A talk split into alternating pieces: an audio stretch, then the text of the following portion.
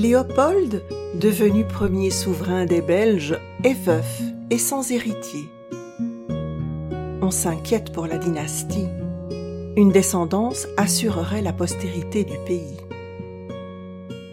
Léopold, conscient de ses responsabilités, se tourne vers la France pour solliciter un mariage avec Louise d'Orléans, deuxième fille de Louis-Philippe, roi des Français.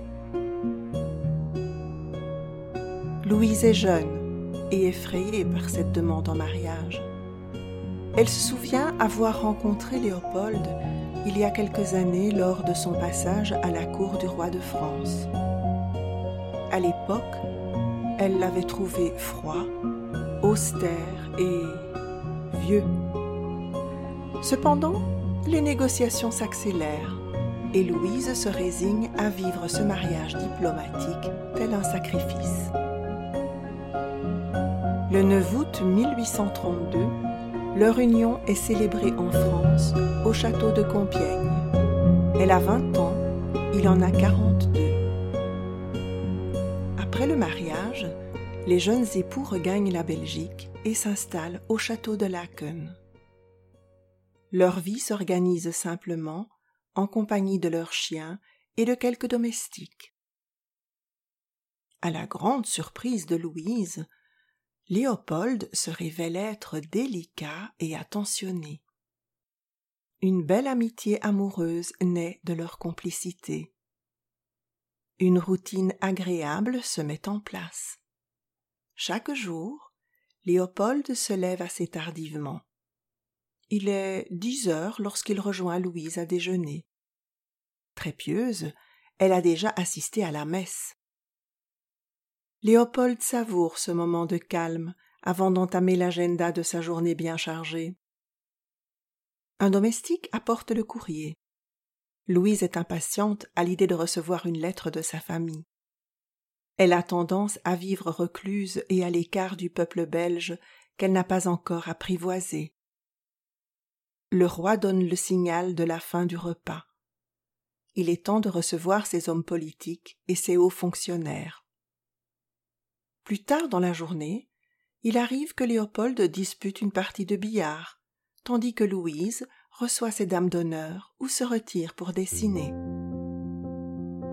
Le couple est très attaché l'un à l'autre. Léopold partage ses soirées à écouter Louise lire à voix haute les ouvrages récents. Un premier enfant naît en 1833, baptisé Louis-Philippe. La joie immense partagée par le peuple belge est de courte durée. L'enfant tombe malade et décède alors qu'il n'avait même pas un an. Heureusement, Louise met au monde un second fils, Léopold, le 9 avril 1835. La Belgique peut enfin se réjouir d'avoir un héritier. Philippe et Charlotte, ses petits frères et sœurs, viendront par la suite combler de joie la famille royale. La reine s'occupe beaucoup de ses enfants. Léopold lui en laisse le soin car il est trop occupé à gérer les troubles économiques que connaît son pays. De son côté, Louise s'implique de plus en plus dans la vie sociale du peuple belge. Elle rend régulièrement visite aux plus démunis et n'hésite pas à les aider financièrement sur sa fortune privée. Sa générosité a conquis le cœur des Belges qui la surnomment la bien-aimée. Au mois d'août 1850, Louise est frappée par le chagrin.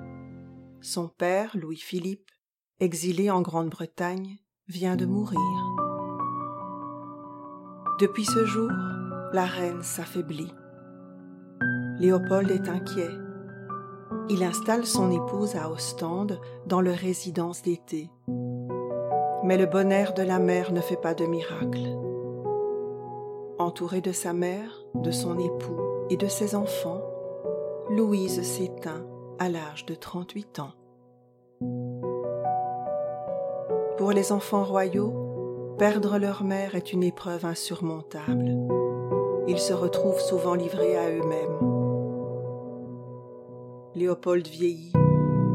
Il a déjà 60 ans, un pays à gérer, des enfants à éduquer et un chagrin immense qui le dépasse.